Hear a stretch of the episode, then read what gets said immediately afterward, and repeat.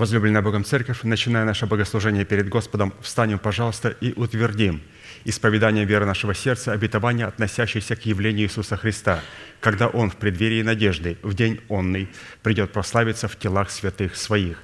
Да воцарится воскресение Христова и в наших телах. Аминь. Будем, пожалуйста, петь псалом.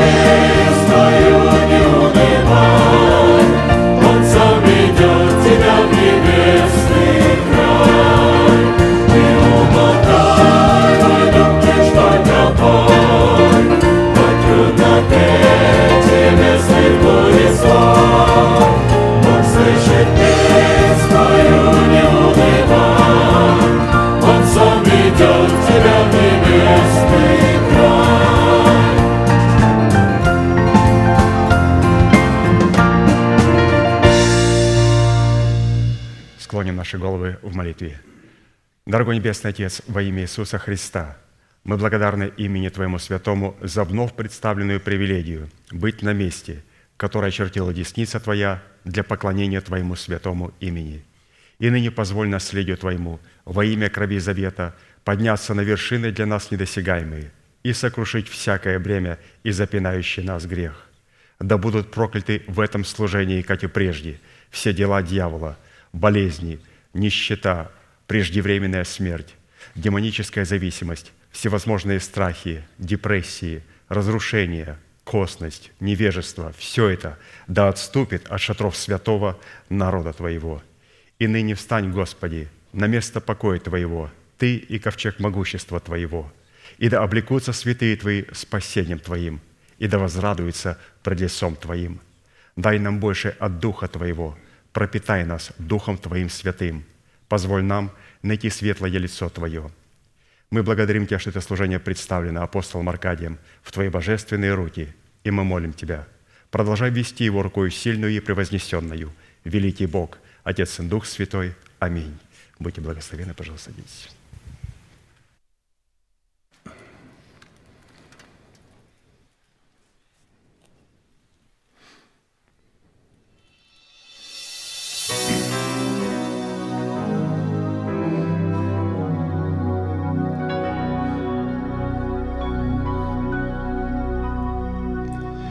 In the dark of the midnight have I oft hid my face while the storm howls above me, and there's no hiding place in the crash of the thunder.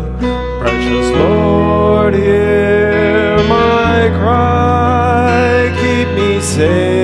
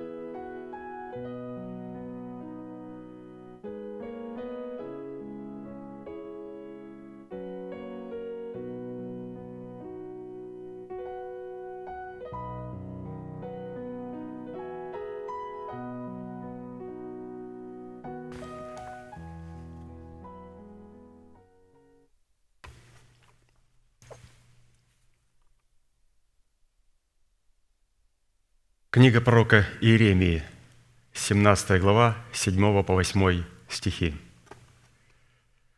«Благословен человек, который надеется на Господа и которого упование Господь, ибо он будет как дерево, посаженное при водах и пускающее корни свои у потока. Не знает она, когда приходит зной, лист его зелен, и во время засухи оно не боится и не перестает приносить плод.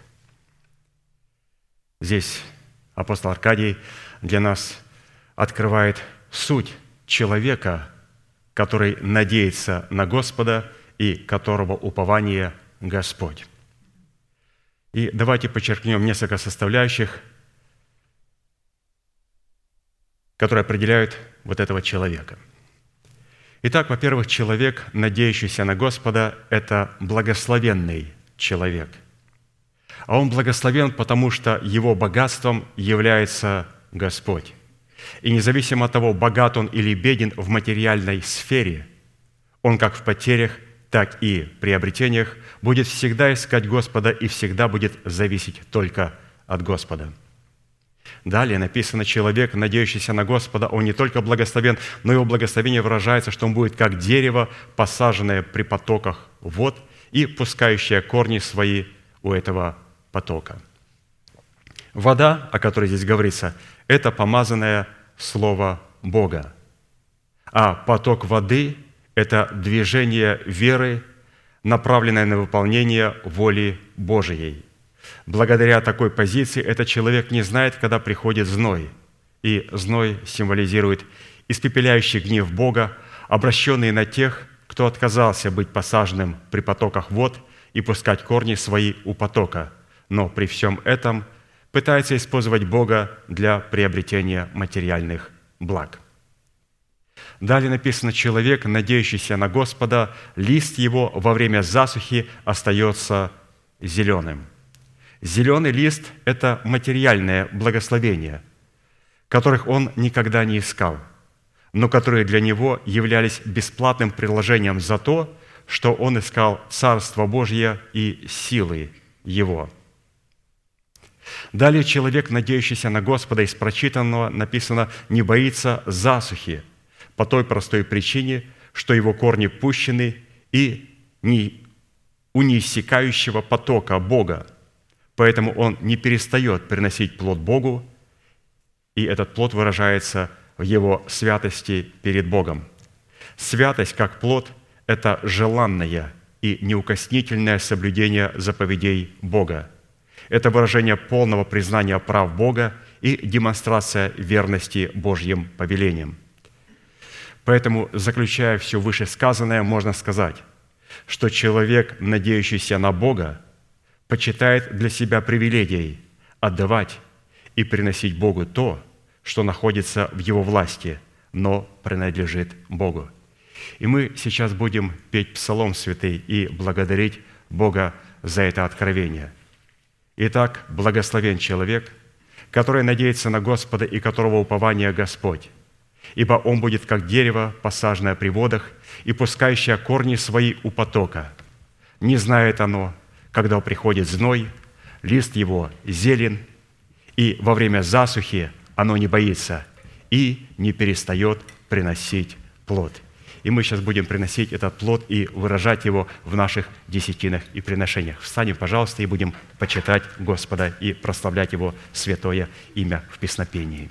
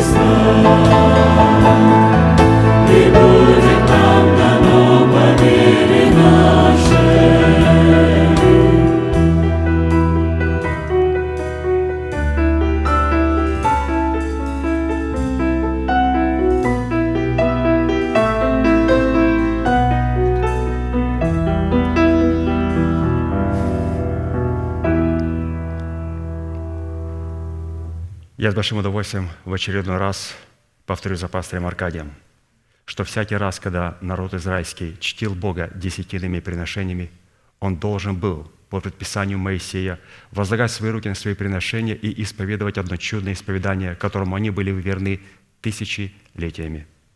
Мы с вами, будучи тем же Израилем, привитые к тому же корню, питаясь соком той же маслины, сделаем то же самое – Протяните вашу правую руку, символ правой деятельности, и, пожалуйста, молитесь вместе со мною.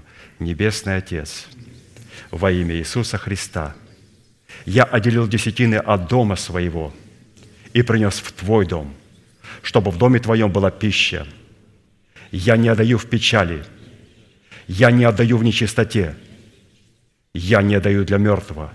Я глубоко верю в Твое неизменное Слово и рад, что имею привилегию – выражать мою любовь и признавать Твою власть. И ныне, согласно Твоего Слова, я молю Тебя, да откроются Твои небесные окна, и да придет благословение Твое до избытка на Твой искупленный народ во имя Иисуса Христа. Аминь, аминь. Будьте благословены, пожалуйста, садитесь.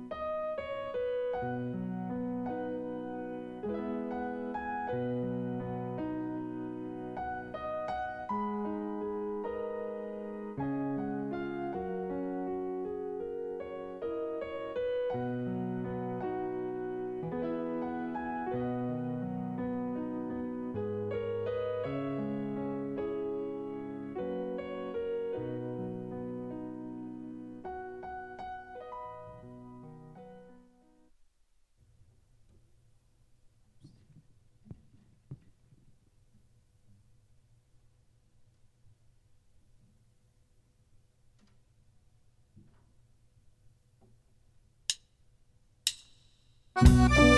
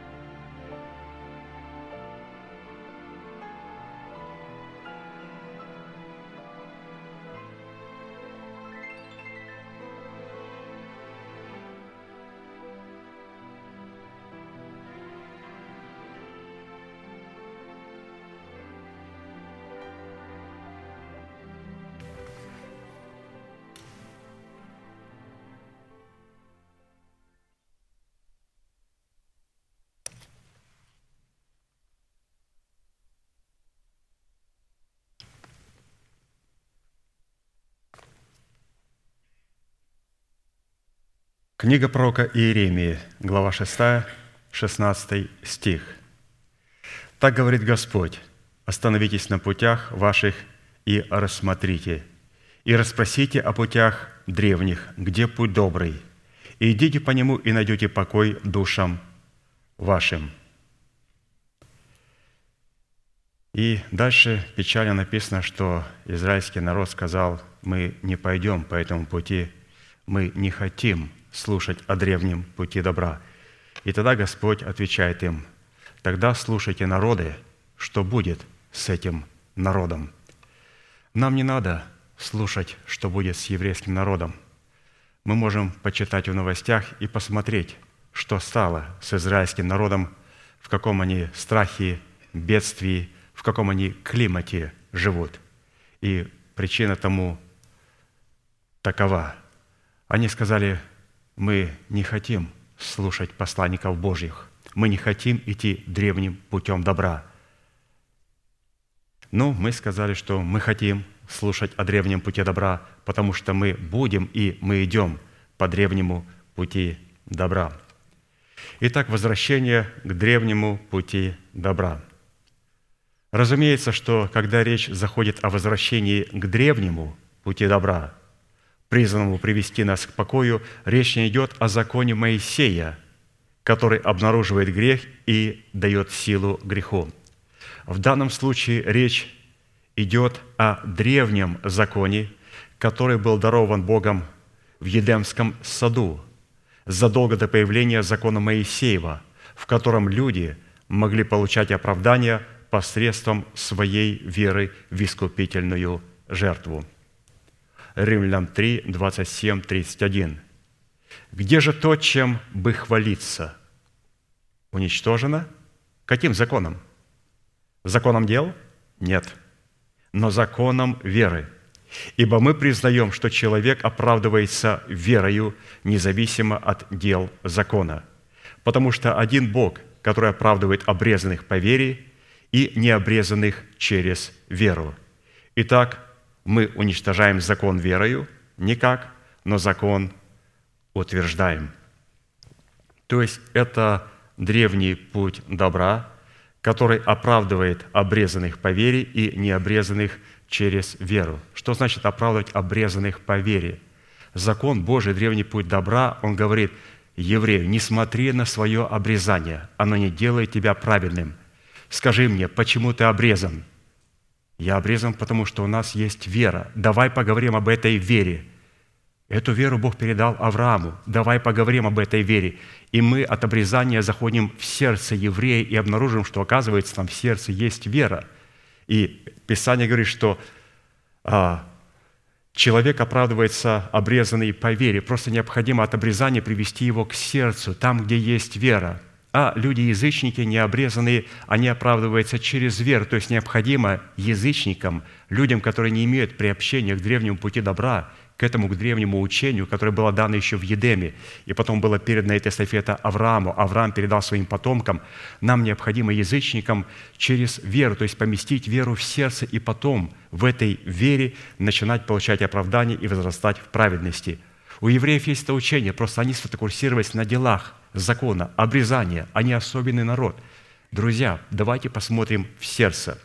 И поэтому мы не против обрезания – но только Бог начинает смотреть и исходить только от сердца человека, потому что праведность и оправдание находятся только в сердце, а там необходимо найти закон Божий, не закон Моисея, а древний путь добра, древнее учение, которое еще было в Едемском саду, которое говорило об искуплении человека от смерти. Насколько нам известно, возможность найти древний путь добра – это возможность войти в Царство Небесное тесными вратами. Тесные врата в Писании определяются начатками учения, а вернее, начальствующим учением Иисуса Христа, пришедшего во плоти. За основание исследования древнего пути добра мы обратились к словам апостола Павла, которому по милости и вдохновению Святого Духа удалось в кратких и метких определениях сформулировать содержание порядка, присутствующего в учении Христовом – и это все записано Евреям, 6 глава, с 1 по 2 стих. И апостол Аркадий представляет нам это место в расширенном переводе. И оно будет звучать следующим образом. «Посему, окропив себя начальствующим учением Христа и облегшись в оружие света, содержащегося в господстве этого учения, устроим себя в Дом Божий, потому что невозможно дважды полагать основание обращению от мертвых дел и вере в Бога, учение о крещениях, о возложении рук, о воскресении мертвых и о суде вечном. Оказывается, оставить начатки учения – это окропить себя начальствующим учением Христа. Это значит облечься в оружие света, которое содержится и находится в господстве этого учения – в определенном формате, насколько это позволил нам Бог и мера нашей веры, мы уже рассмотрели учение о крещениях, выраженные в крещении водою, Духом Святым и огнем, и учение о возложении рук, выраженное в завете крови, в завете соли и в завете покоя. А посему сразу обратимся к исследованию учения о воскресении мертвых. Итак, учение о воскресении мертвых. Сегодня мы будем рассматривать первую ее часть. Но ну, вначале немножко поговорить, что это за учение о воскресении мертвых. Учение о воскресении мертвых – это измерение Запада, это божественная география. Вот измерение Запада, западная сторона – это учение о воскресении, несущее в себе вечно сущую жизнь Бога, которая выполняет три главные функции. Во-первых, Учение воскресения приобщает человека к роду Божьему и делает его своим Богом. 1 Иоанна 5.1 написано «Всякий верующий, что Иисус Христос от Бога рожден».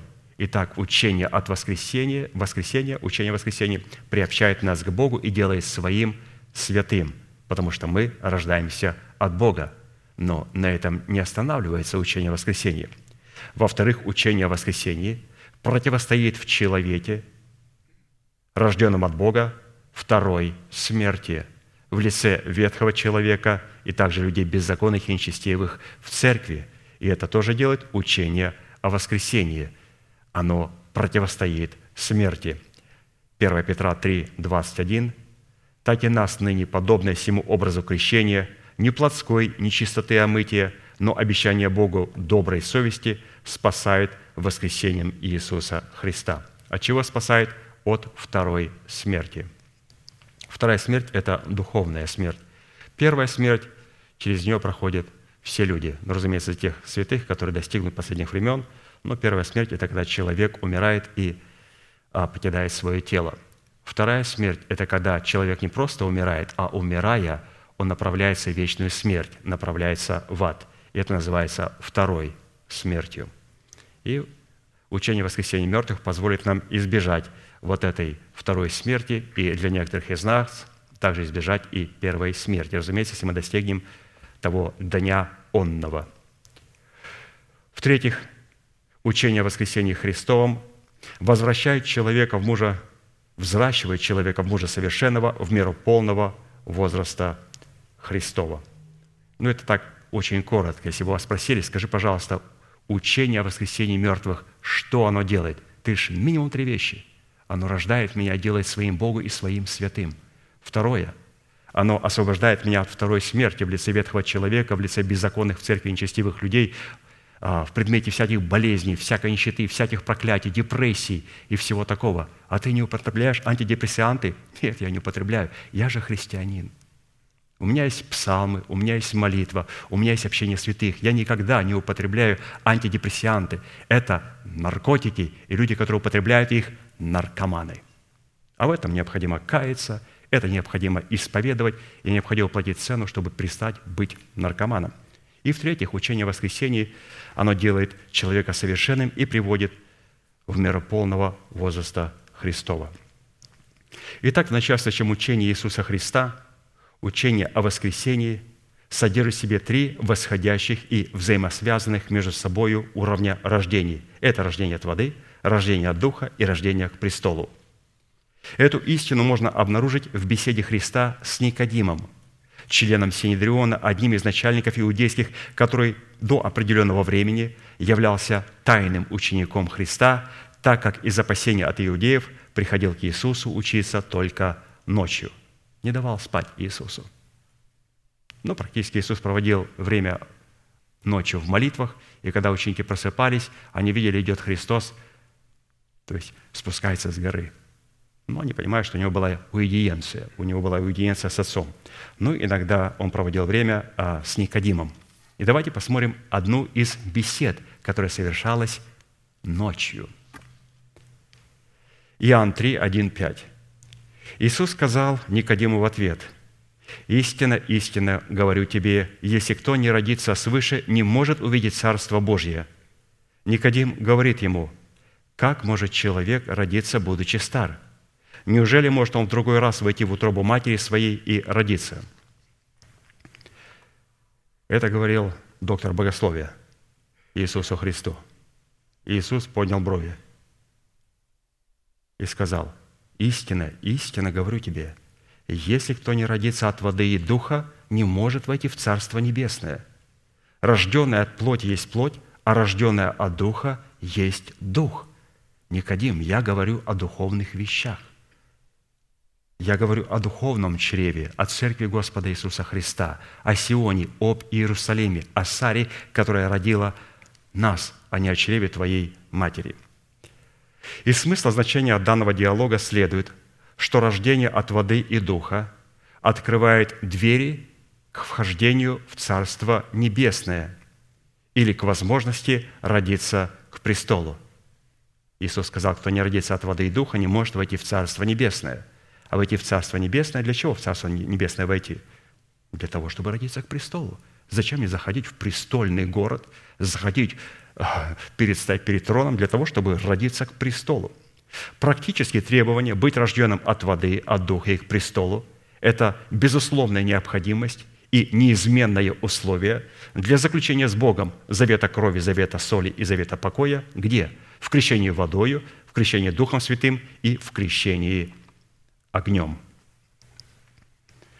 Учитывая, что древнее учение добра по своей природе является неветшающим, а следовательно и вечно новым, нам с вами необходимо исследовать таинства, содержащиеся в процессе зарождения и возникновения жизни Божьей в духе человека посредством силы воскресения, содержащейся в учении Христа. В Писании сам термин «воскресение», относящийся к воскресению Иисуса Христа из мертвых, включает в себя следующие значения и определения. Воскресение – это жизнь Бога, вода жизни, дух жизни, слово жизни в семени Царства Небесного. Это искупление, это возрождение, это нетление. Воскресение – это также обновление, свет жизни Божьей, порядок жизни Божьей, надежда нашего наследия в Боге и насаждение в Доме Господнем. Все это является синонимами и определениями слова «воскресение». Учение о воскресении представлено нам в образе парящего орла на знамени западной армии израильского народа в составе трех колен под руководством Ефрема, сына Иосифа. Орел – это символ и образ обновления жизни, торжествующей над смертью. Дело в том, что в природе этой царственной птицы есть такая фаза смерти, которая побеждается воскресением.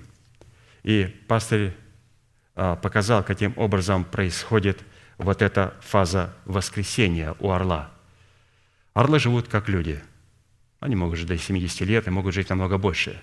И когда они подходят к такому возрасту, у них есть выбор либо умереть, либо продлить еще себе жизнь на 30 лет.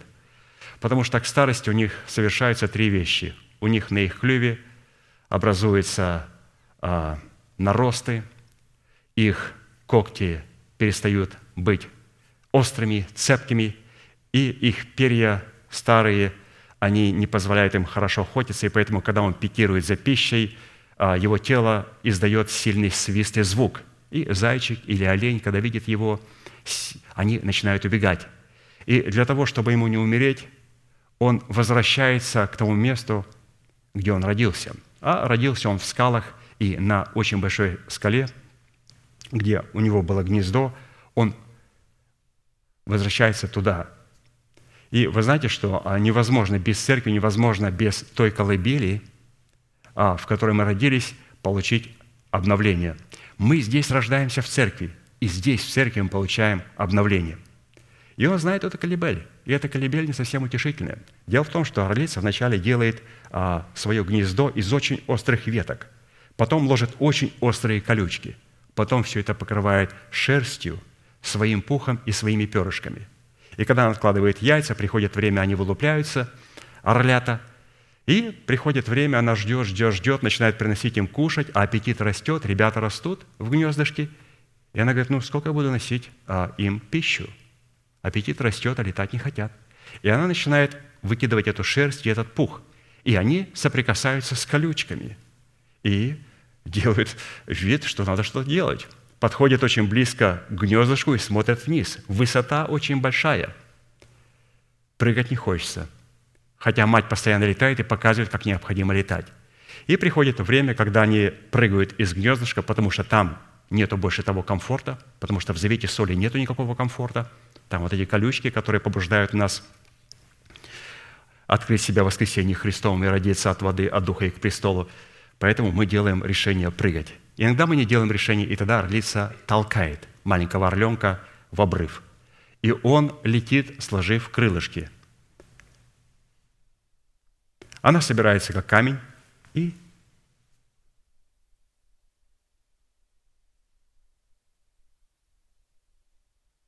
направляется к нему и спасает его.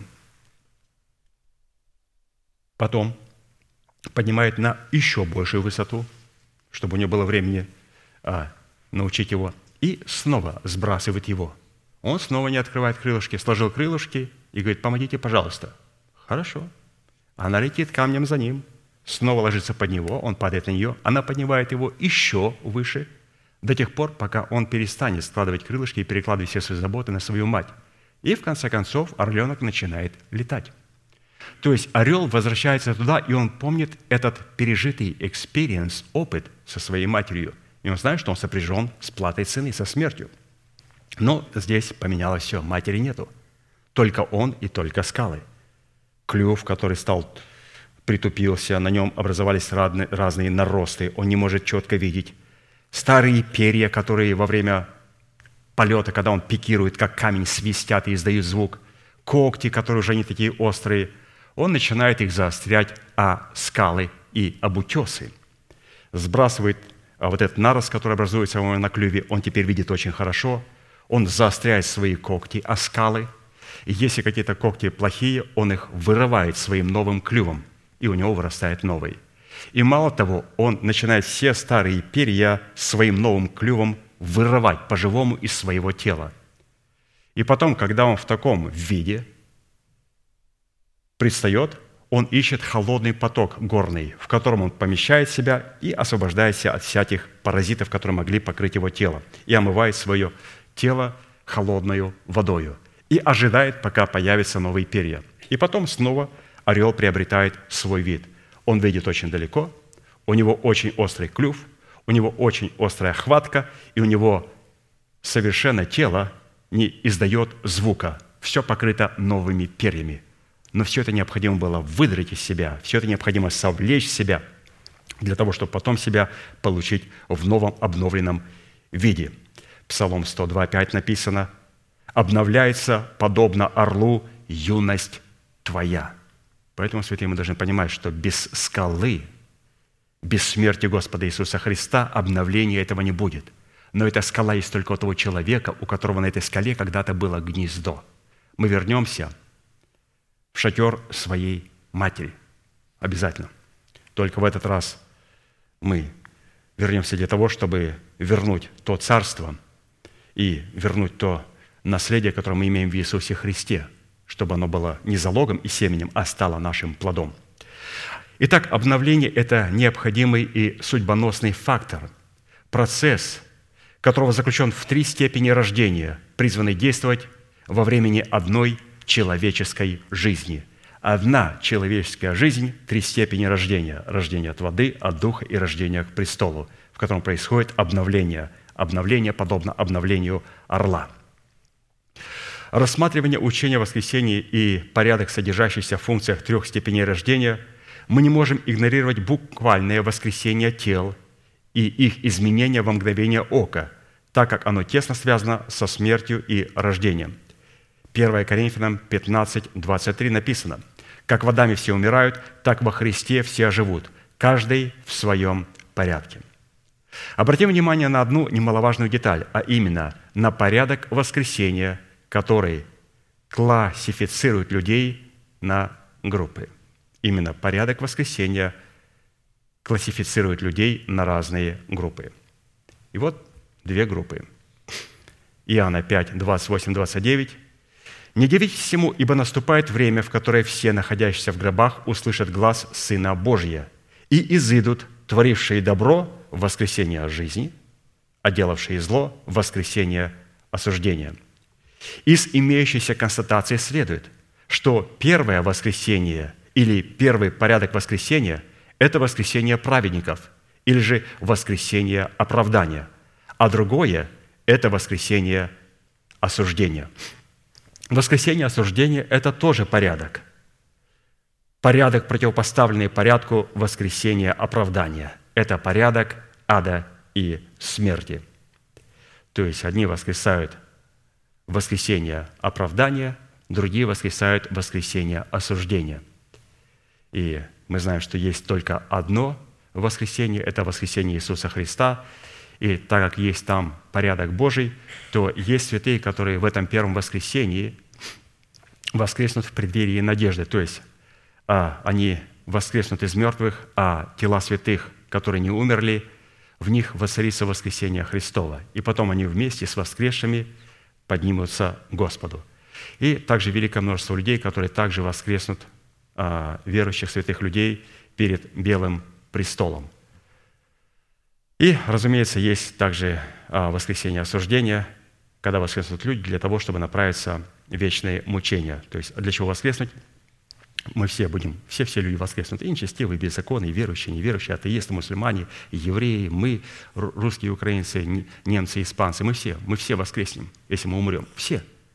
Только есть два воскресения. Воскресение оправдания, это я буду проводить жизнь с Иисусом Христом, и воскресение осуждения. Буду проводить жизнь в аду. Для чего нужно воскресение? Потому что для того, чтобы проводить вечность в аду, людям надо тело, в котором они будут мучиться – и в котором будет работать совесть на все сто процентов. Потому что огонь, пламень озера Огненного – это совесть, которая у них сгорела при жизни. Водой и в озере Огненном будет на тысячу процентов зажжена. Они будут проклинать себя и все окружение свое. У них был шанс быть в церкви, быть у потоков, питаться этими источниками, просто признать божественный порядок и перестать пиарить себя – у них была эта возможность. Они будут проклинать жизнь и всех тех, кто направил этих пастырей своих и всю эту демократическую структуру. Все будет проклинать. Почему? Потому что совесть их, этот огонь будет в тысячу раз работать. Так же и у святых. А, они будут радоваться в жизни и в воскресении Иисуса Христа. Почему? Потому что у них совесть никогда не переставала и не потухала. Наоборот, мы очищаем свою совесть от мертвых дел. И когда мы очищаем совесть от мертвых дел, совесть начинает жить такие вещи, которые люди говорят, то что что, это же не грех. Слушай, да брось, это не грех. Хочу и не прихожу на собрание.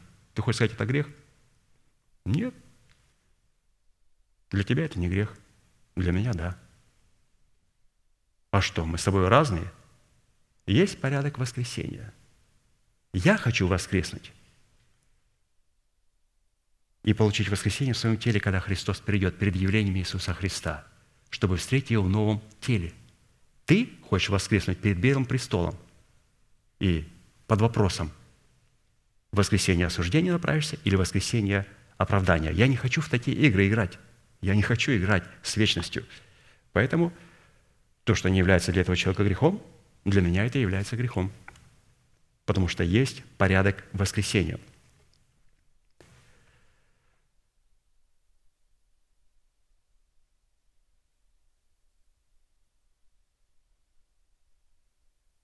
В двенадцати основаниях стены небесного Иерусалима рождение от воды является седьмым.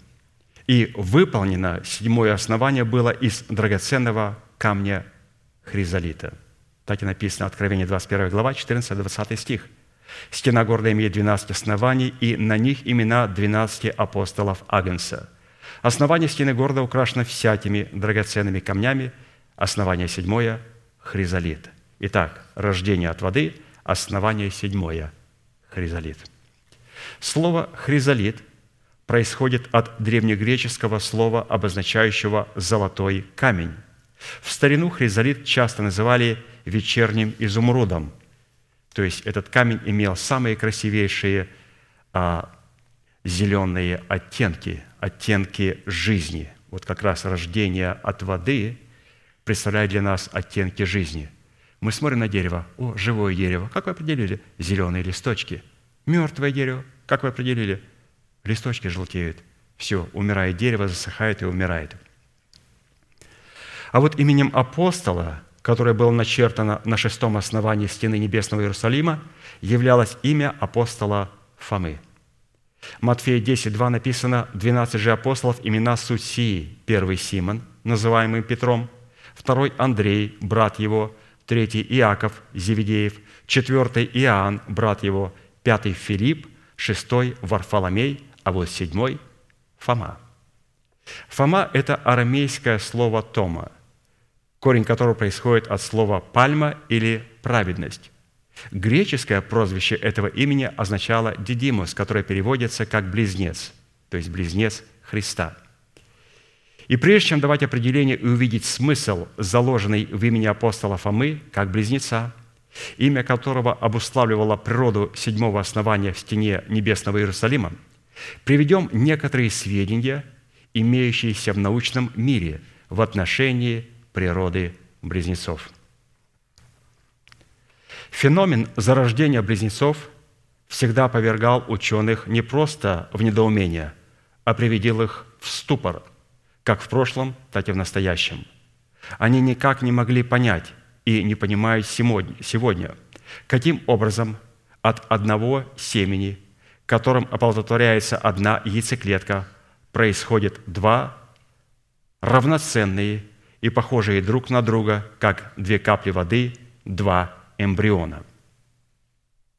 Дело в том, что в случае с близнецами при оплодотворении в яйцеклетке – вначале образуется один эмбрион, но затем непостижимым для науки образом расщепляются на две части, и параллельно уже начинают развиваться два эмбриона. Это знаменательное событие происходит в течение первой недели после оплодотворения. И чем раньше происходит разделение, тем более независимо эмбрионы будут развиваться в матке. И чем позже происходит это раздвоение, например, на четвертый, на пятый, на шестой день, тем а, ближе будет происходить вот эта зависимость этих двух эмбрионов друг от друга. Близнецы рождаются очень редко, примерно в 2% всех беременностей. И из них 30% являются идентичными близнецами, то есть как две капли воды. Остальные 70 неидентичные, то есть двойняшки. То есть представьте, судя по тому, что 2%, 2% рождаются в одном чреве, вот а, одни идентичные близнецы, а другие просто двойняшки. То есть из этих 2% только 3%, это меньше 1% рождается а, идентичных близнецов – Отношение идентичных близнецов накладывает свой отпечаток на всю их жизнь. Существует мнение, что между ними существует телепатическая связь. Многие близнецовые пары утверждают, что чувствуют дыхание –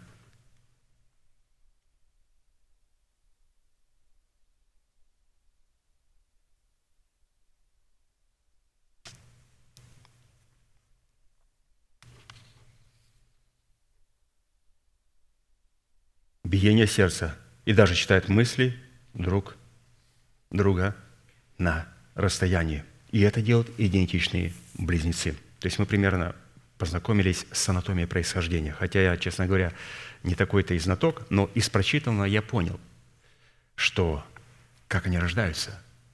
Одна яйцеклетка и одно семя мужа. Они соединяются, и происходит оплодотворение яйцеклетки – и возникает зигота. Потом, в продолжении нескольких дней, она каким-то образом, сформулировав зиготу и в эмбрион, разделяется на две части и начинают расти вместе два эмбриона вместе. Двойняшки, две яйцеклетки, два семени, две зиготы, которые растут совершенно независимо – Ну, а теперь обратимся к тайне, сокрытой в близнецах, с позиции Писания. Это вот с позиции а, науки, и достаточно правильно. А вот с позиции Писания, а именно там лежит разгадка. То есть, когда мы читаем а, научные исследования, там только одни вопросительные вопросы. А вот пастор говорит, когда мы читаем Писание, там мы получаем ответы на тайну, содержащуюся в назначении близнецов – ведь Бог никогда ничего не делает без определенного назначения и без определенной цели. Когда первая сотворенная Богом женщина, Ева, которая стала матерью всех живущих, забеременела, а затем разрешилась родами, то в результате этих родов оказалась двойня. Бытие 4, 1, 2. Адам познал Еву, жену свою, и она зачала и родила Каина, и сказала, «Приобрела я человека от Господа». Еще родила брата его Авеля, и был Авель пастырь овец, а Каин был земледелец. То есть это не были близнецы. Каин и Авель – это были двойняшки. Совершенно два разных семени. Две разные яйцеклетки, две разные зиготы, два разных эмбриона. Один представлял семя ада, другой представлял семя жены, Авель. И потом Сив, и потом так далее. Авраам, Енох и все вплоть до Христа, и после Христа, разумеется, мы тоже находились там. Но вот самое замечательное, что две двойни встречаются также и в родословной Христа. Это Исаав и Иаков, рожденные Ревекой. Они были тоже а, не близнецами, а были двойняшками. Двойняшками, но родились в одно время. И когда родились они, то Иаков держал запяту своего брата Исава. Опять Совершенно два разных семени, совершенно две разные яйцеклетки, две разные зиготы, два разных эмбриона, которые враждуют между собой. Ну, а есть близнецы, у которых все-таки одно семя, которые все-таки преследуют одну цель. Есть эти близнецы в нас? Есть. Это Фарес и Зара, которые были рожденные Фомарию, невесткой Иуды. Бытие 38, 27, 30. Во время родов ее, Фомаре, оказалось, что близнецы в утробе ее. И во время родов ее показалась рука, и взяла повивальная бабка и навязала ему на руку красную нить, сказав, «Этот вышел первый». Но он возвратил руку свою. И вот вышел брат его. И она сказала, «Как ты расторг себе преграду». И наречено ему имя Фарес. Потом вышел брат его с красной нитью на руке. И наречено ему имя Зара – и имя Фарес обозначает расторгающий преграду, а имя Зара Господь осветил. То есть это примерно как мы рождаемся от Бога. Вначале появляется, разумеется, Зара. И необходимо на эту руку навязать красную нить. Завет крови. Потом выходит совершенно другой. Выходит Фарес. Человек, расторгающий преграду – то есть вначале освящение Азара Господь осветил, потом посвящение, фарес, расторгающий преграду, и за ним идет снова Зара. То есть мы сохраняем себя в освящении. Освящение приводит нас к посвящению для того, чтобы через посвящение сохранить свое освящение. Еще раз, нам нужно освящение вначале, чтобы посвятить себя Богу, и в посвящении мы сможем сохранить освящение, сможем сохранить Зару, на руке которого была завязана красная ниточка, завет крови. Человек сохранил свое спасение через освящение, посвящение и освящение. Встает вопрос, что Бог хотел показать в назначении фенонима близнецов, когда от одного семени возникают две идентичные друг другу личности, похожие друг на друга, как две капли воды – Ответ на этот вопрос находится в клятвенных словах Бога, обращенных к Аврааму. После того, когда он возложил сына своего Исаака на жертвенник, будучи уверен, что Бог воскресит его из мертвых. Здесь Господь открыл Аврааму тайну сути близнецов и сути одного семени, а не двух. Бытие 22, 15, 18. «И вторично возвал к Аврааму ангел Господень и сказал с неба, «Мною клянусь, — говорит Господь, что как ты сделал сие дело и не пожалел сына твоего, единственного твоего, то я, благословляя, благословлю тебя, и умножая, умножу семя твое». Что ты сделаешь, Господь? Я умножу семя твое. Одно семя? Совершенно верно. Как образуются близнецы? Семя, яйцеклетка, одно – образуется одна зигота, и он говорит, я умножу семя твое, сделаю близнецов, похожих на Христа. Он не говорил, что будет два разных семени, семя, представляющее царство тьмы, и он говорит, нет, от одного семени умножу семя твое, расщеплю его. И, конечно, Авраам подумал, что у меня будут близнецы, умножая, умножу семя твое. Как звезды небесные, как песок на берегу моря – и овладеет семя Твое городами врагов своих, и благословляться в семени Твоем все народы земли за то, что Ты послушал гласа моего». Апостол Павел, комментируя смысл этой клятвы, говорит, что от одного семени могут быть не только два близнеца, но и множество близнецов из всякого колена, языка, народа и племени. Галатам 3, 16. Но Аврааму даны были обетования и семени его. Не сказано и потомкам, как бы о многих, а как бы об одном, и семени твоему, которое есть Христос. То есть вот это семя, которое было Исаак, оно было олицетворением Иисуса Христа. И вот именно там образуется а, вот, святое наследие Божие, которое похоже на Иисуса Христа, его близнецы, то есть избранный Богом остаток – и, разумеется, званные – это тоже они вроде бы вынашивались в одном, в одном чреве, в одной матке, но у них совершенно другая природа. Два совершенно разных семени. В одной церкви были, питались одной пищей, одну маму имели. Совершенно верно. И вот так вот получается. Одни званные, они не похожи на Христа. Избранные похожи на Иисуса Христа, близнецы Христа. Таким образом, человек, рожденный от Бога в формате трех рождений от воды, от Духа и престола, является близнецом Христа, происшедшим от одного семени, которое называется Христом. В силу чего имя апостола Фомы, называемого близнецом в седьмом основании стены небесного Иерусалима, означает «близнец, происходящий от семени жены». А кто является семенем жены? Им называется Христос. То есть мы с вами близнецы от семени жены. И этим семенем жены является наш Господь Иисус Христос. То есть у нас его генетика, и мы разделяем с ним одну судьбу. И у нас не телепатическая связь, как у близнецов, а у нас с ним прямая связь, органическая связь через тело Христа, через Слово Божие и через могущественный Дух Святой. И все то, что происходит на небесах, и то, что происходит на земле, оно органически связано между собой.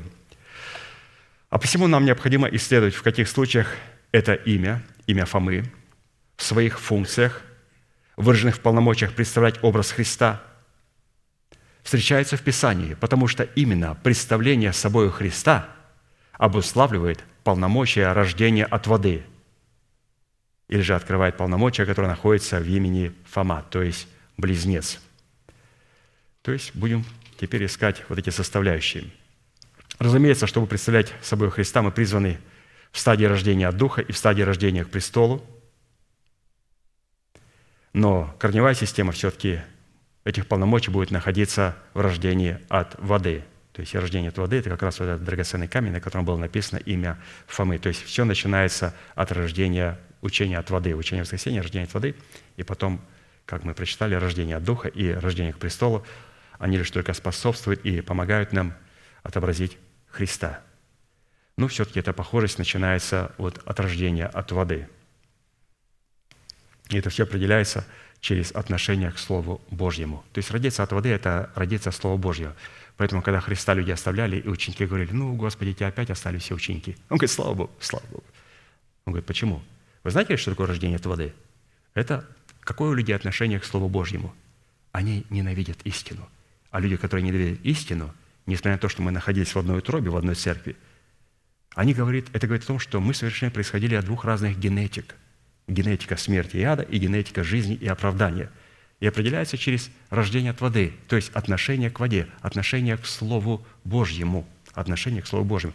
И когда младенец находится в утробе матери, они полностью находятся в воде, в Слове Божьем. Почему? Именно оттуда рождение от воды, рождение от Слова. Все погружено, покрыто Словом Божьим. Поэтому Христос никогда не печалился, когда его оставляли люди, которые ненавидели Слово Божие. Он говорил, это дерево не отец меня садил. Хорошо, давайте посмотрим на некоторые составляющие, их 12. Первая составляющая полномочия, содержащаяся в имени Фомы, как близнеца, представляющего образ Сына Божьего в человеке, призвана соделать нас перед Богом святыми и непорочными любви. То есть мы начинаем искать в своих чертах, когда смотрим в Слово Божие, смотрим в это зеркало, похож ли я на Христа.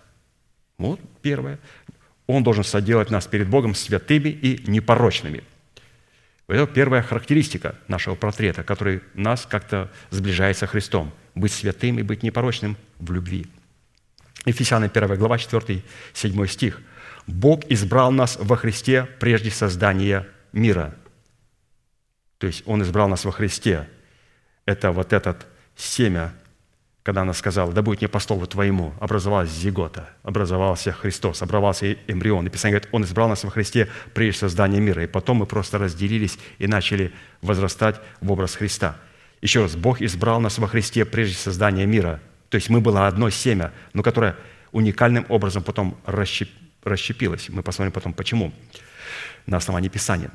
«Чтобы мы были святы и непорочны перед Ним в любви, предопределив усыновить нас себе через Иисуса Христа по благоволению воли Своей, в похвалу славы благодати Своей, которую Он облагодетельствовал нас возлюбленным, в котором мы имеем искупление крови Его, прощение грехов по богатству благодати Его. Отсюда следует, что избранный Богом остаток являющийся его родом, прежде создания мира находился в семени жены, которая передавалась тем, кто родился от Бога, и таким образом стал родом Божьим. То есть мы находились в Иисусе Христе, и мы родились от семени жены. Вторая составляющая полномочия, содержащаяся в имени Фомы, как близнеца, представляющего образ Сына Божьего в человеке, проявляется во власти не находиться в состоянии греха. Вот, пожалуйста, вторая характеристика, которая определяет «я званный», то есть двойничок Христа. Кстати, антихрист – это двойничок Христа. Что такое антихрист? Он очень похож на Христа. Поведение – движение, взгляд. Он же изучил. Это же был пятый из числа семьи. Это был демонический князь, который внимательно наблюдал, как Христос умирает. Он знал, что в 2000 таком-то году он придет, и ему надо снять роль Христа. Он изучал движение губ, движение глаз, как себя Христос вел. И когда он придет, вы знаете, это будет тот же взгляд глубокий, любвеобильный, те же движения, та же ласка. Он полностью изучил его. Антихрист, копирующий Христа, но внутри это будет сатана – Итак, всякий рожден от Бога не делает греха, потому что семя его пребывает в нем, и он не может грешить, потому что рожден от Бога. Если до рождения свыше тело человека являлось носителем только состояния греха в лице ветхого человека и сливающего в своих похотях, то после рождения свыше тело человека стало носителем двух состояний – в лице ветхого человека и в лице нового человека. А посему, когда речь идет о том, что рожденный от Бога не грешит, то имеется в виду новый человек во Христе Иисусе или же сокровенный дух человека. Другими словами говоря, человек может никогда не согрешить, но, тем не менее, всегда находиться в состоянии греха. И наоборот, может много согрешать, но находиться в состоянии праведности. Притча 24:16. «Ибо семь раз упадет праведник и встанет, а нечестивые впадут в погибель». И также 1 Иоанна, 2 глава, 1-2 стих. «Дети мои, сие пишу вам, чтобы вы не согрешали. А если бы кто согрешил, то мы имеем ходатай перед Отцом Иисуса Христа, праведника. Он есть умилостивление за грехи наши. Всякий раз, когда человек согрешает как раб греха, это праведник, он раб греха, он душевный человек, он возрастает и делает ошибки. У такого человека есть возможность покаяться. Но когда он согрешит, как свободный от греха, то он уподобится дьяволу и ангелам его – до тех пор, пока мы согрешаем, будучи рабами греха, в определенных сферах мы являемся рабами греха, то мы можем покаяться. Вот как пастор написал, когда согрешит человек свободный от греха, то он уподобится дьяволу и ангелам его. То есть есть э, вещи, когда согрешают духовные люди. То есть они говорят, что вот Давид был духовным человеком, он упал в грех постыдный. Ну, Господь его простил. Он говорит, я согрешил перед Господом, я должен умереть. И пророк сразу оправдал его и сказал, что Господь прощает его. Но каким образом а, человек, свободный от греха, а, согрешает или же трансформируется в дьявола? Каким образом? Для этого необходимо иметь три характеристики. Писание говорит, они идут путем Каина, предаются обольщению мзды, как Валаам, и погибают в упорстве, как Корей. Вот эти три вещи говорят о том, что духовный человек, который сидит, проповедует, молится, благословляет, евангелизирует – он умер для Бога. Давайте посмотрим на эти три составляющие, которые говорят о том, что человек умер для Бога. Духовный человек, который продолжает что-то делать для Бога, как Каин, который сразу построил город Енох и стал посвящать себя Богу.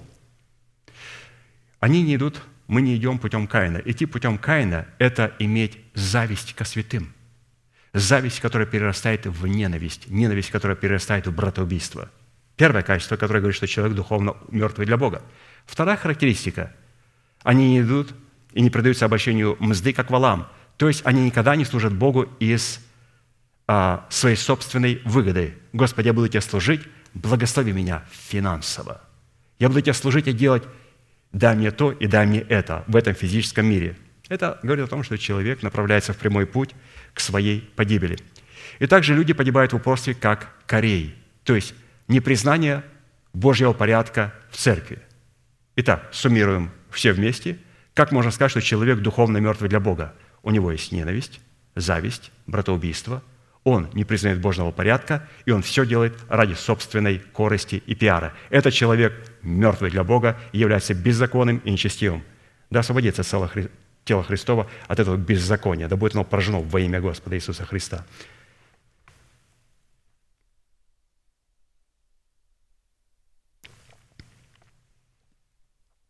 Это была такая интересная вторая составляющая. Третья составляющая полномочия, содержащаяся в имени Фомы, как близнеца, представляющего образ Сына Божьего в человеке, это способность быть носителем неисследимого богатства Христова. Ефесянам 3, 8, 9. «Мне, наименьшему из всех святых, дана благодать сия, благовествовать язычникам неисследимое богатство Христова и открыть всем, в чем состоит домостроительство тайны, сокрывающейся от вечности в Боге, создавшим все Иисусом Христом. То есть все создано Иисусом Христом. То есть все создано от этого семени.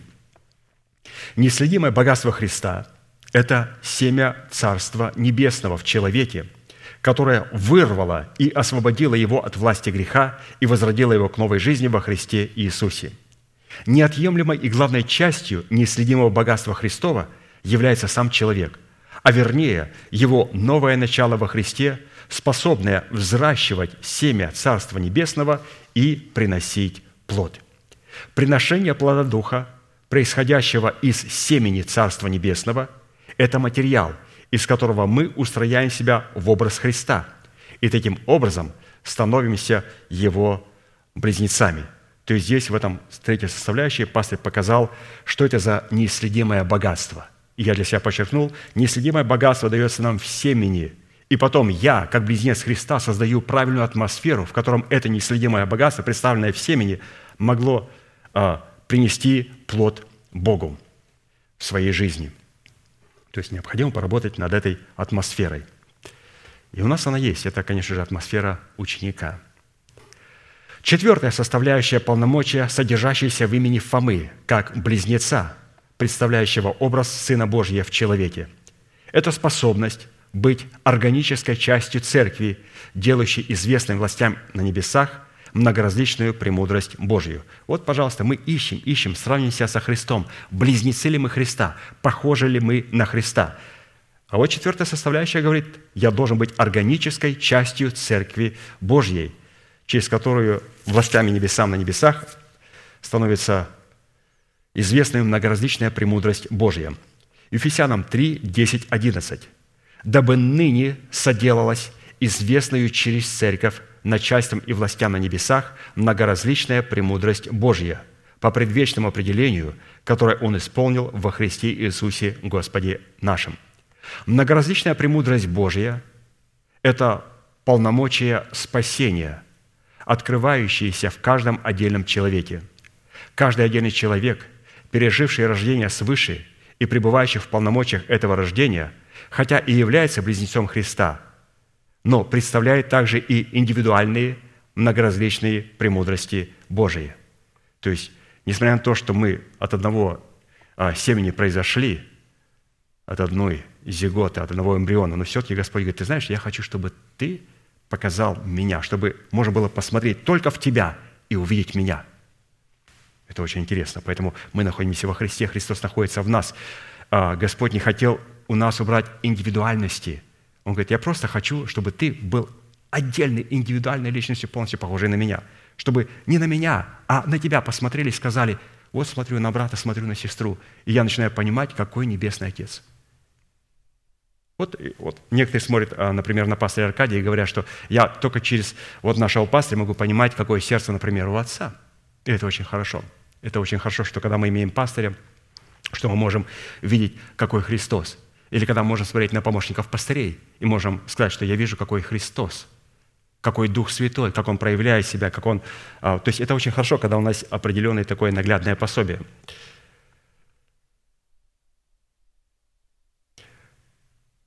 Первое Петра 1, 10, 12. «К всему-то спасению относились изыскания и исследования пророков, которые предсказывали о назначенной вам благодати, исследуя, на которое и на какое время указывал сущий в них Дух Христов, когда Он предвозвещал Христовы страдания и последующую за Ним славу. Им открыто было, что не им самим, а нам служило то, что ныне проповедано вам благовествующим Духом Святым, посланным с небес, во что желают проникнуть ангелы. Он говорит, они знали, что не им, а нам, нашему поколению – проповедуется это благовествуемое слово, и в это благовествуемое слово хотят проникнуть ангелы в эту многоразличную премудрость Божию. Созидание великолепного таинства, сокрывшегося от вечности в Боге, в котором вечно будет пребывать Бог, происходит в телах искупленных Богом людей, которые сами до времени получения новых тел не могут во всей полноте прочувствовать и лицезреть пребывающую в них славу, в которую желают проникнуть ангелы. То есть вот эта вся многоразличная премудрость Божия, а, она будет во всей полноте а, представлена нам и ангелам Божьим до времени получения наших новых тел, то есть до времени обличения воскресения Христова. Насколько важна эта субстанция установления наших тел. Насколько важна субстанция не только установления нашего духа, а также спасение нашей смертной души и усыновление нашего тленного смертного тела. Очень важно, потому что без этих трех составляющих очень трудно. Надо постоянно смотреть и искать в человеке Христа. Вот посмотрите, что написано о храме. В храме ангелы Божии, которые были а, во святая святых, они покрывали ковчег Божий. Какой ковчег? В котором лежало откровение. Мы представим откровение для усыновления наших тел – и они покрывали его крыльями своими, один ангел с одной стороны, другой херувим с другой стороны. И куда они смотрели? Они смотрели в то откровение, которое лежало в сердце. Но это в каком теле? Это когда мы находимся в этой храмине, когда мы находимся в теле, в котором еще не воцарилось воскресение Христова. Но когда в нем воцарится воскресение Христова, в книге Откровения написано об Иерусалиме, храма я не видел. Храма я там в Иерусалиме не видел. Но Господь Бог Всемогущий, храм Его – и Агнец Иисус Христос, светильник Его. Все во всем стал Бог. Сейчас ангелы могут видеть славу Божию только в нашем духе. У кого-то уже в мышлении, но в наших телах не видно этой славы Божьей. Ангелам необходимо в ковчеге рассматривать это таинство. Нам необходимо смотреть в ковчег своего сердца и видеть ту тайну и то наследие, которое находится там. Но Писание говорит, надо продолжать это делать. Надо исповедовать несуществующее, как существующее. Придет время, святые, когда Иерусалим не будет иметь храма. Почему? Потому что Его Величество будет храмом. Иисус Христос будет светильником. То есть мы органический, когда воскресение Христова воцарится не только в нашем духе, но в нашем мышлении, в нашей душе и в наших телах, станем одно, сольемся с Богом. Храма не будет. Его Величество будет нашим храмом. И Христос будет светильником в этом храме. Но это после усыновления наших тел. И это время очень близко – Пятая составляющая полномочия, содержащаяся в имени Фомы как близнеца, представляющего образ Сына Божия в человеке, это проявление генетической наследственности иметь в себе свет жизни. Иоанна 8 глава, 12 стих. «Я свет миру, кто последует за Мною, тот не будет ходить во тьме, но будет иметь свет жизни». То есть это следующая пятая характеристика. Если я похож на Христа, то я не буду ходить во тьме, но буду иметь в себе свет жизни. Вот такая важная черта. Версия перевода фразы «Я свет миру, кто последует за мной, тот не будет ходить во тьме, но будет иметь свет жизни» могла бы звучать приблизительно так, пишет апостол Аркадий. «Я свет миру, кто будет моим близнецом, тот будет свободен от власти тьмы, но будет иметь власть быть светом Божьим». То есть близнец Христа – это человек, который свободен от власти тьмы. То есть наш дух свободен от власти тьмы, наше мышление свободно от власти тьмы. Уже сегодня, потому что оно обновлено, и скоро наше тело также будет свободно от власти тьмы. Мы имеем власть света жизни в своей естестве. Потому что слово «свет» – это жизнь, то есть «да будет свет». И стал свет. То есть практически здесь было провозглашено воскресенье. Потому что свет, как вот мы читали раньше в проповедях и трудах пастыря, свет – это всегда жизнь. Где нет света, все умирает. Где есть свет, начинается жизнь. Поэтому слова «да будет свет» – это слова «да будет жизнь». И у нас есть власть этого света жизни – Шестая составляющая. То есть мы, святые, начинаем искать вот эти характеристики, портрета, похож ли я на Иисуса Христа. Вот шестая черта, которая говорит, что мы похожи на Христа. Шестая составляющая полномочия, содержащаяся в имени Фомы как близнеца, представляющего образ Сына Божьего в человеке, это такая власть над нечистыми духами, которая становится известной в преисподней начальством и мироправителем тьмы века сего». Деяние 19 глава, с 13 по 16 стих. Некоторые из скитающихся иудейских заклинателей стали употреблять над имеющими злых духов имя Господа Иисуса, говоря, «Заклинаем вас Иисусом, которого Павел проповедует». Это делали какие-то семь сынов иудейского первосвященника, Скевы. Но злой дух сказал в ответ, «Иисуса знаю, и Павел неизвестен, а вы кто?» И бросился на них человек, в котором был злой дух, и, одолев их, взял над ними такую силу, что они, надии и избитые, выбежали из того дома. И Писание, что на всех окружающих почил страх Божий. В чем конкретно заключалось отличие власти над нечистыми духами у апостола Павла от иллюзорной власти семи сыновей первосвященника Скевы – Разница находилась в праве употреблять это имя. Апостол Павел получил помазание или же право на власть употреблять имя Господа Иисуса Христа.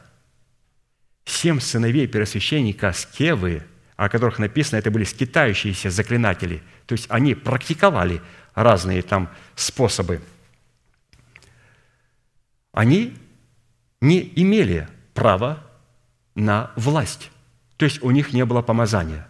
А помазание – это юридическое право на власть. А юридическое право, его невозможно, невозможно взять, его необходимо получить. А апостол Павел и Христос не передавал всем сыновьям первосвященника Скевы эти полномочия, потому что помазание – если оно присутствует, святые, мы должны понимать, что помазание, как мы слышали неоднократно через нашего пастыря, это не просто эмоции, это не просто чувство, это не просто красивое пение, это не просто прекрасные ораторские способности. Нет. Помазание – это юридическое право на власть делать то, что я делаю. И если я говорю красивые проповеди, призывали людей к покаянию – но я не получил юридического права от Бога это делать, что я сам сколотил свою миссию, как один говорит, мы сбацали тут миссию и послали себя на евангелизацию, то вот это есть заклинатели. Хотя есть ораторские способности. Когда я помню, образовалось только вот еще, когда вот э, все это рухнул, Советский Союз, и искали помощников пастырей, говорят, у вас есть пионер-вожатые, комсомольцы? Вы чего, ребят? Но они такие, у них есть такие ораторские способности, так призвать их к Господу. Певицу будем. Вот у вас есть такие красивые певицы, вот там, я слышал, там молились за разных певиц, певцов, чтобы они покаялись, чтобы они прославляли Господа. Да нет. Здесь говорится о помазании, о том, что помазание – это право на власть, право на власть. Вот давайте, где Христос передал это право а, своим ученикам. И то, передав право на власть, Он стал их моментально корректировать. Почему? Потому что когда мы получаем право на власть – получаем на помазание, мы сразу моментально делаем крен. И Христос говорит, так, так, назад, назад, назад, назад. 70 учеников, 70 учеников, которые оставили Христа потом, возвратились с радостью и говорили, Господи, и бесы повинуются нам о имени Твоем. Он же сказал им, я видел сатану, спасшего с неба, как молнию, «Се даю вам власть, наступать на змей и скорпионов и на всю силу вражью, и ничто не повредит вам». Однако ж тому не радуйтесь, что духи вам повинуются, но радуйтесь тому, что имена ваши написаны на небесах. И обратите внимание, они получили право на власть. Что Иисус сказал? «Я даю вам власть». То есть помазание, право пользоваться властью. Они говорят, и бесы повинуются об имени Твоем. Ну, это не ваши заслуги. Я видел сатану, спасшего с небес, потому что это сделал я – Какие бесы? Я видел самого дьявола, спадшего с небес, потому что это был я. Ну чему вы радуетесь? Он говорит, чему радуетесь? Радуйтесь тому, что имена ваши написаны на небесах. Это о чем говорит? Что да, вот здесь интересно, пастор показал нам со слов Христа, что помазание – это право на власть. Но когда мы получаем право на власть, мы сразу даем крен. Необходимо помнить, что, Господи, я получил право на власть, но это заслуги Христа Иисуса – это заслуги Христа Иисуса. И что? Я начинаю смотреть в корень и благодарить Его, Господи, благодарю Тебя, что Ты искупил меня из всякого языка, колена, народа, и племени, и соделал нас царями и священниками, и мы будем царствовать с тобой на земле».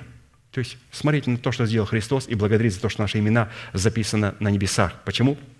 Потому что мы получаем право на власть, и когда мы получаем право на власть, Иисус смотрит на одну очень важную черту. Даем ли мы сразу крен? Потому что когда люди получают помазание, что-то получилось, смотришь уже так, уже грудка вперед, плечики назад, уже все, человек ходит, носик задравший. Ну, было помазание, но это помазание, мы должны понимать, Лаван тоже испытал помазание, Вафуил тоже испытал помазание. Почему? Потому что Царица Небесная, Ревека, была в доме том – и раб Авраам пришел и дал дары и помазания только для того, чтобы э, забрать быстрее ее, чтобы они не удерживали ее, потому что они схватили, говорят, о, нет, нет, нет, не отдадим. Он говорит, вот вам помазание, вот вам дары, вот вам присутствие. Я такой, все, вам нравится? Ой, да, слава Господу. Подняли ручки, он раз, ее в это время, и отсюда, все, до свидания, мы пошли.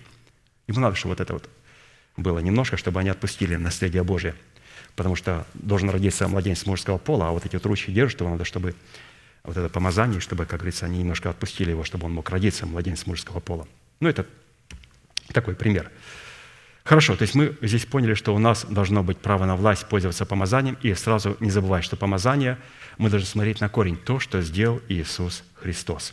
Седьмая составляющая – полномочия, содержащиеся в имени Фомы, как близнеца, представляющего образ Сына Божьего в человеке, проявляется во власти нерукотворного обрезания, совлекающего греховное тело плоти и во власти обличения воскресения Христова. Но эта тема нам очень известна. Колоссянам 2 глава, 11-12 стих.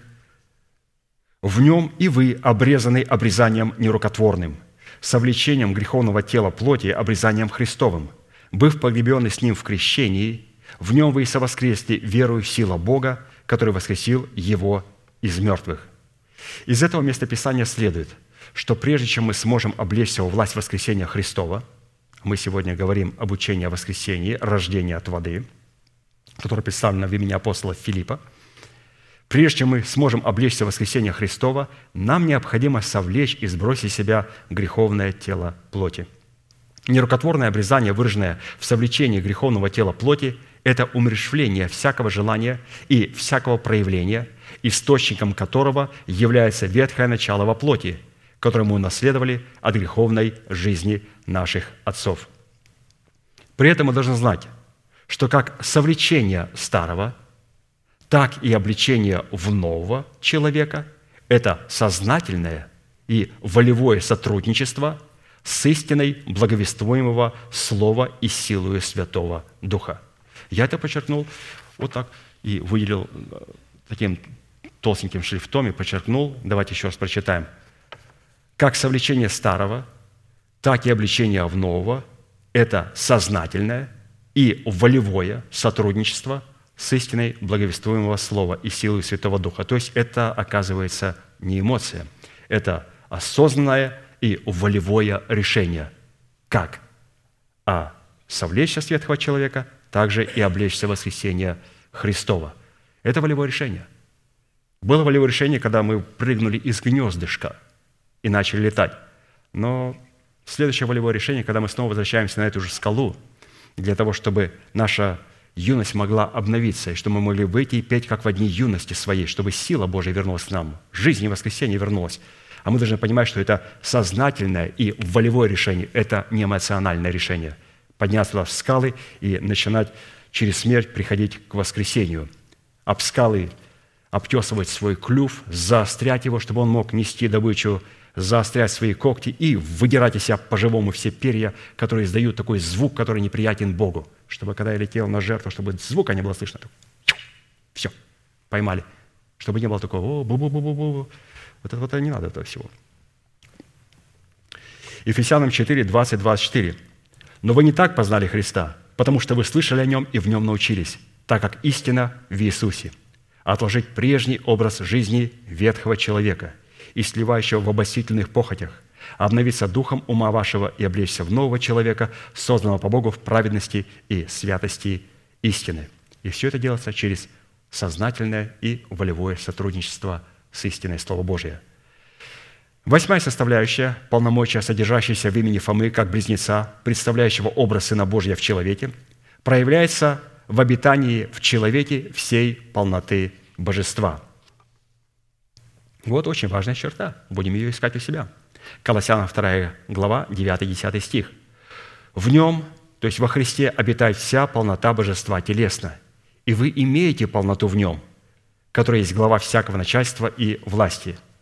Итак, в нем обитает вся полнота божества телесно, и вы имеете эту полноту».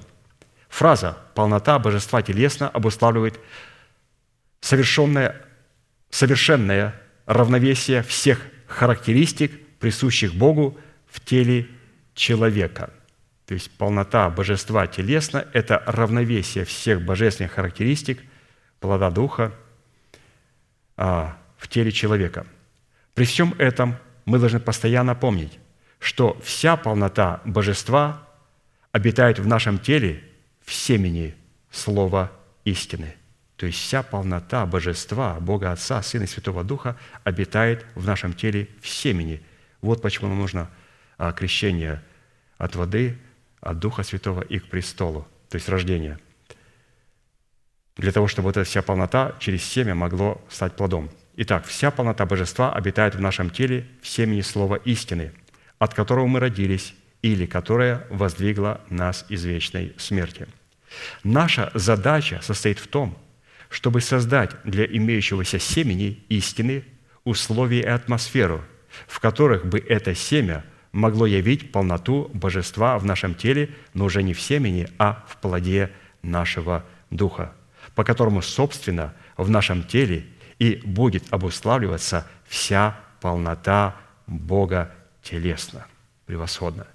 Мы получаем – полноту божества в семени, но когда она распечатывается, она представлена в характере Христом в нас, в нашем теле, и обуславливается всею полнотою Божией, то есть весь характер Христа. И там в этом характере, разумеется, есть а, спасение нашего духа, нашей души и нашего тела, потому что невозможно распечатать характер Христов без знания установления своего тела.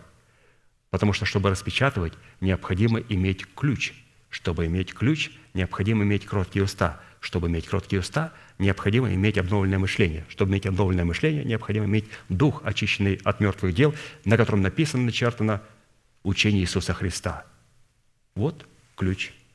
Это не просто карточка с чипом, это не просто железный ключик золотой. Где этот золотой ключик? Золотой ключик для христианина вот. Вот, вот и вот. Вот так мы открываем наше наследие в Иисусе Христе – Почему такой длинный путь? Потому что мы получаем это наследие в семени, и потом должны получить его в плоде. То есть надо прийти к этому древу жизни, которое посреди рая. А для этого мы ложим 12 оснований, потом на нем появляются стены, 12 ворот, входим через 12 ворот и видим древо, приносящее 12 плодов, дающее на каждый месяц плод свой – Девятая составляющая, полномочия, содержащиеся в имени Фомы, как близнеца, представляющего образ Сына Божия в человеке, проявляется в оживлении со Христом и в истреблении бывшего против нас рукописания, которое было против нас. Колоссянам 2, 13, 15. «И вас, которые были мертвы во грехах и в необрезании плоти, вашей оживил вместе с Ним, простив нам все грехи, истребив учением бывшее о нас рукописание, которое было против нас» И он взял его следы и пригвоздил ко кресту, отняв силы у начальств и властей, властно подверг их позору, восторжествовав над ними собою. Учением, истребляющим бывшее против нас рукописание, является учение о воскресении, содержащееся в трех степенях рождения. Функция воскресения Христова в трех степенях рождения преследует цель оправдания посредством искупительной жертвы. Деяниям 13, 39 и во всем, в чем вы не могли оправдаться законом Моисеевым, оправдывайтесь им, оправдывается им всякий верующий. Человек, рожденный от Бога, это человек, оправданный Богом. Практически Бог возрождает человека к новой жизни посредством оправдания, содержащегося в воскресении Иисуса Христа. Римлянам 4:25, который предан за грехи наши и воскрес для чего? Для оправдания нашего – а посему, чтобы быть близнецом Христа, необходимо оправдывать себя в духе по тому образу, как оправдал себя Христос. Благодаря этому фактору Небесный Отец получил возможность воскресить Сына Своего, а вместе с ними тех, кто подражает Ему. Итак, для чего мы оправданы? Для того, чтобы оправдать себя в духе, как оправдал себя Христос. Давайте посмотрим, как Христос оправдал себя в духе. 1 Тимофея 3, 16.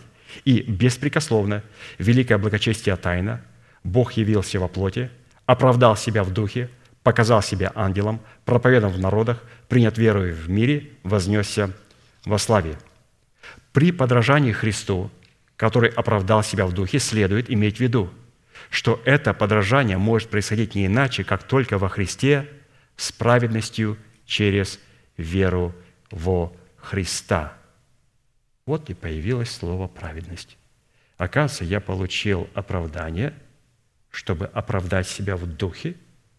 Что такое оправдать себя в духе? Сказать, что я близнец Христа. Как мы оправдаем себя в духе? Христос, когда оправдал себя в духе, Он был вознесен и готов к вознесению, вознесся во славе, показал себя перед ангелами. Ангелы видели присутствие Отца в Его духе, в Его душе в Его теле, в Его поступках, во всем видели Отца – то есть то оправдание, святые, которое мы получаем, как уникально пастырь пишет. Мы должны оправдать себя в духе. То есть нам необходимо получить его в формате плода, праведности. Чтобы приобрести Христа и найти с нем не со своей праведностью, которая закона, которая через веру во Христа с праведностью от Бога по вере. То есть найти в нем не с праведностью, которая закона, но во Христе найтись с той праведностью, которая через веру во Христа с праведностью от Бога по вере, чтобы познать Его и силу воскресения Его, и участие в страданиях Его, сообразуясь смерти Его, чтобы достигнуть воскресения мертвых». Поэтому из этой составляющей мы видим, что Господь оправдывает своих святых. О, Он оправдывает всех. Стадионы, стадионы, тысячи, тысячи выходят людей. Принимает оправдание, Он их оправдывает. Но это двойнички, копии, антихристы – которые потом оставят церковь, или это близнецы. Это определяется, смогут ли они оправдать себя в духе. Оправдать себя в духе – это наше оправдание, которое было дано нам в семени, должно выразить себя в плоде праведности. Оправдание – это то, что Он сделал, это Его заслуги. Это книга жизни. Книга жизни – это дел, книга дел Господа Иисуса Христа. А праведность записывается в книгу, которую совершают святые – то есть памятная книга, которая пишется перед Богом, обоящихся Его и чтущих святое имя Его. И здесь мы видим, что оправдать в духе – это принести плод правды, явить характер Христов. Поэтому, если мы не пришли от оправдания к праведности, мы не являемся близнецами Христа, а просто двойнички, просто званные, которые до, поры до времени пребывают в церкви, а потом они будут выброшены. Десятая составляющая полномочия, содержащаяся в имени Фомы, как близнеца, представляющего образ Сына Божия в человеке, призвана сделать нас способными ходить в нем верою. Колоссянам 2, 6, 7. «Посему, как вы приняли Христа Иисуса Господа, так и ходите в Нем, будучи укоренены и утверждены в Нем и укреплены в вере, как вы научены, преуспевая в ней с благодарением». Исходя из имеющего принципа, ходить во Христе верою – это открывать свои желания перед Богом – с благодарением. То есть очень так уникально, что хождение в вере – это открывать свои желания перед Богом с благодарением. При всем этом следует иметь в виду, что когда речь заходит о наших желаниях, которые мы призваны открывать с благодарением, имеется в виду предмет только тех желаний, которые по своей природе являются чистыми и нетленными и находятся в сокровищнице нашей надежды во Христе, то есть в измерении Духа – то есть где находится наше желание. Христос вглядывается в нас и хочет определить, являемся мы близнецами Христа. Что мы просим?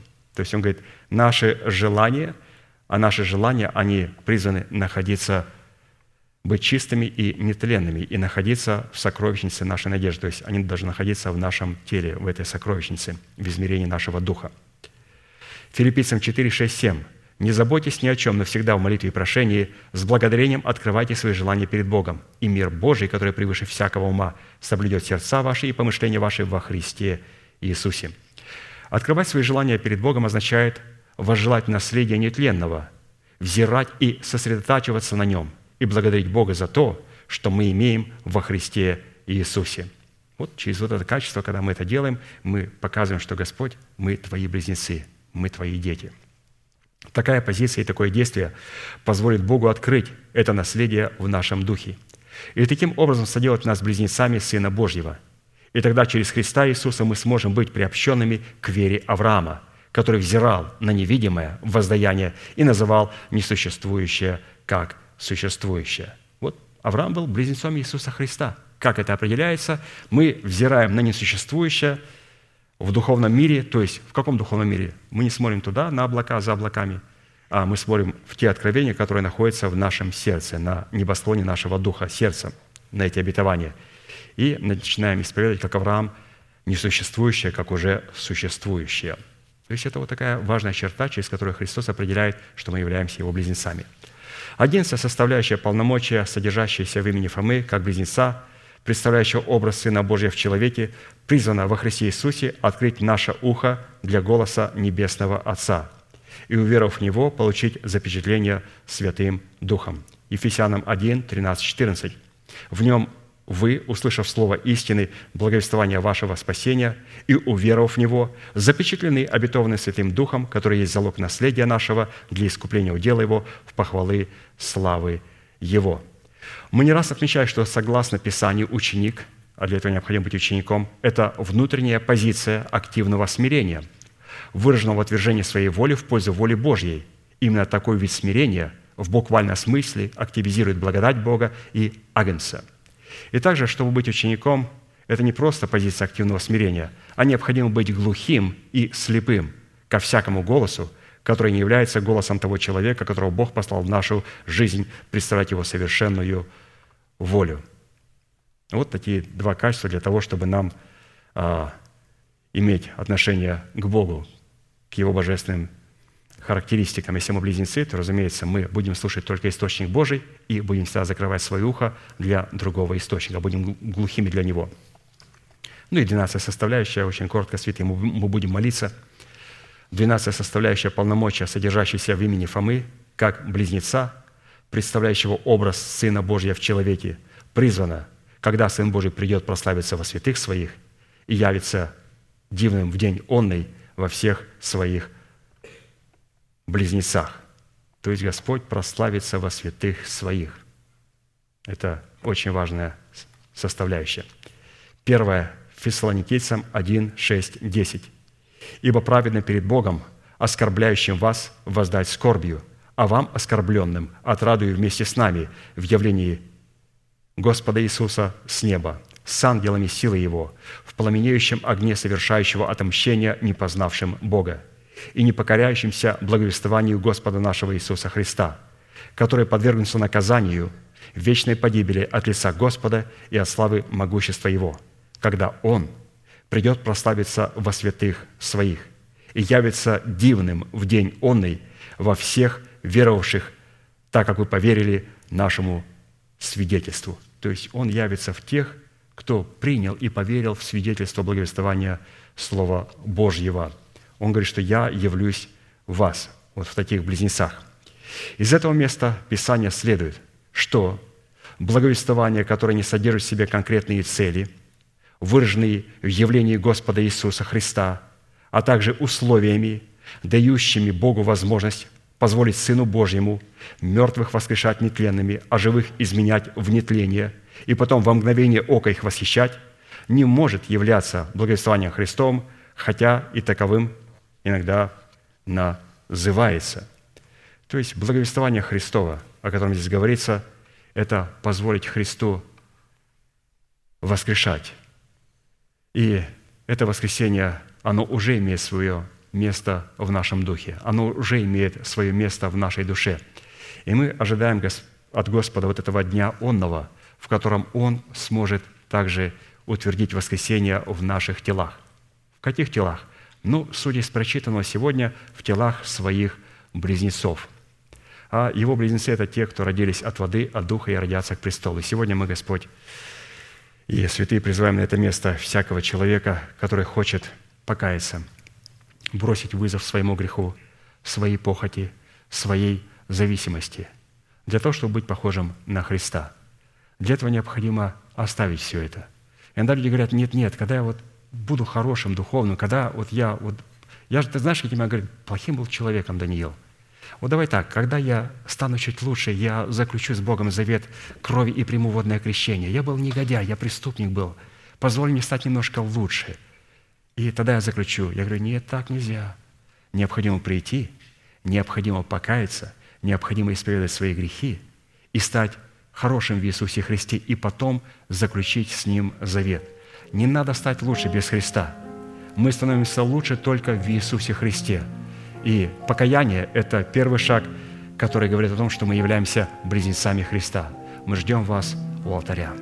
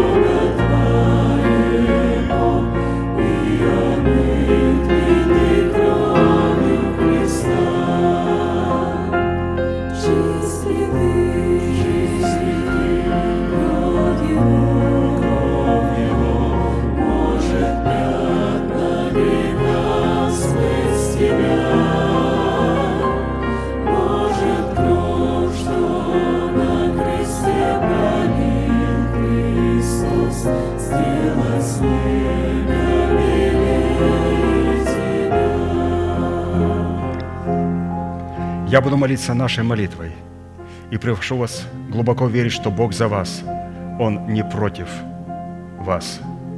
Он возлюбил нас вечной любовью. Он даровал нам дело своего искупления. Он встал между нами и нашими врагами, чтобы защитить нас и поднять нас до своего уровня. Глаза закрыты – это элемент тайной комнаты, руки воздеты к небесам – это знак того, что наши руки без гнева и сомнения – Молитесь, пожалуйста, вместе со мною. Небесный Отец, во имя Иисуса Христа, я прихожу к Тебе, и на этом святом месте, в собрании святого народа Твоего, я раскрываю мое сердце, чтобы Ты мог увидеть мою боль, мое страдание, мою рану, нанесенную грехом и похотью, которые я ненавижу и от которых я отрекаюсь. Я прихожу к Тебе – с моей зависимостью, запинающим грехом, попранной честью и поруганным достоинством. Прошу Тебя, прости меня, омой меня, очисти меня, исцели мою рану, восстанови меня, защити меня кровью Сына Твоего.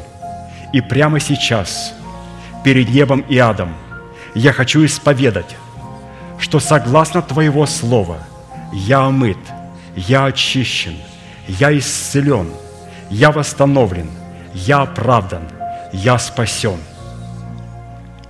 Прощаются грехи ваши и беззакония ваши во имя Иисуса Христа.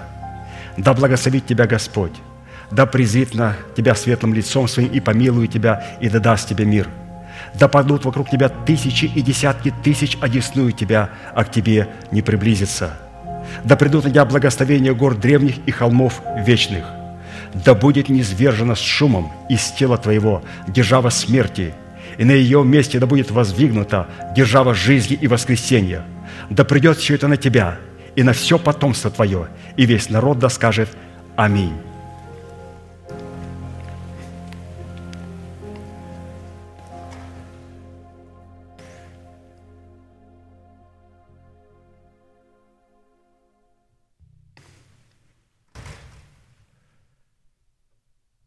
Превосходное откровение мы сегодня имели право вспоминать. И я думаю, если мы будем продолжать это делать на ячейках, то мы заметим и подчеркнем еще больше и больше определенных откровений и мыслей, которые там были заложены. Но в том небольшом формате нашего служения мы вот что успели, то успели. И, разумеется, мы благодарим Бога и благодарим пастыря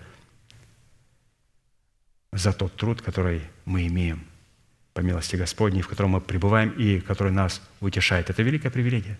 Это великая привилегия. А, можно, конечно, утешить, похлопав по плечу, обняв или сунув что-то в карман. Можно утешить на пять минут. Но утешить дух человека, душу человека и утешить тело, для этого необходимо иметь фундамент. И Господь нам даровал этот фундамент, и мы будем строить из этого фундамента. Закончим нашей неизменной манифестацией.